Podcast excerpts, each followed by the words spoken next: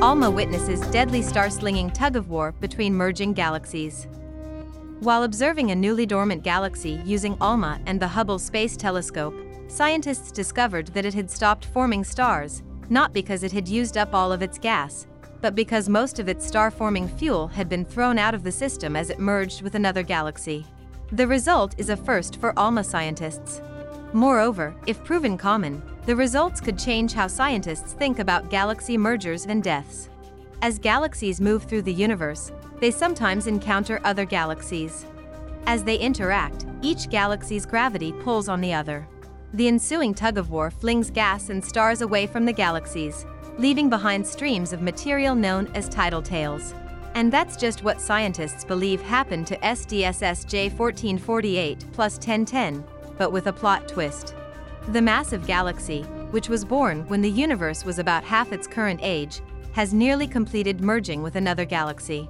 During observations with Hubble and ALMA scientists discovered tidal tails containing roughly half of the entire system's cold, star-forming gas.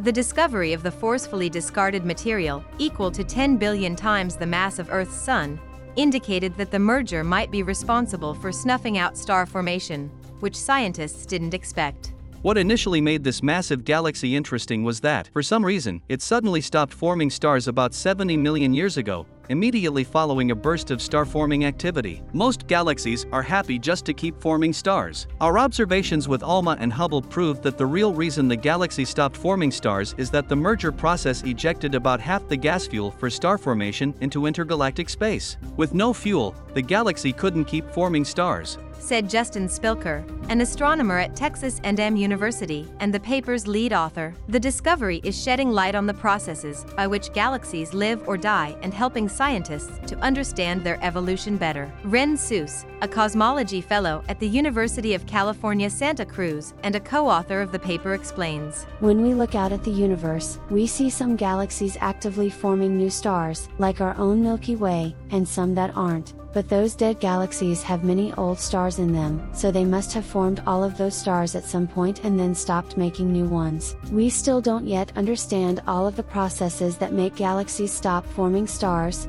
but this discovery shows just how powerful these major galaxy mergers are and how much they can affect how a galaxy grows and changes over time.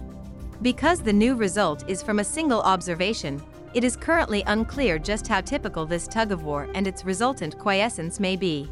However, the discovery challenges long-held theories about how star formation stops and galaxies die and has provided scientists with an exciting new challenge, finding more examples. While it's pretty clear from this system the cold gas really can end up way outside of a merger system that shuts off the galaxy, the sample size of one galaxy tells us very little about how common this process is. But, there are many galaxies out there like J1448 plus 1010 that we're able to catch right in the middle of those crashes and study exactly what happens to them when they go through that stage. The ejection of cold gas is an exciting new piece of the quiescence puzzle, and we're excited to try to find more examples of this. Said David Setton, a graduate student in the Department of Physics and Astronomy at the University of Pittsburgh and a co-author of the paper, while Spilker added, Astronomers used to think that the only way to make galaxies stop forming stars was through violent, fast processes, like a bunch of supernovae exploding in the galaxy to blow most of the gas out of the galaxy and heat the rest. Our observations show that it doesn't take a flashy process to cut off star formation. The much slower merging process can also put an end to star formation and galaxies.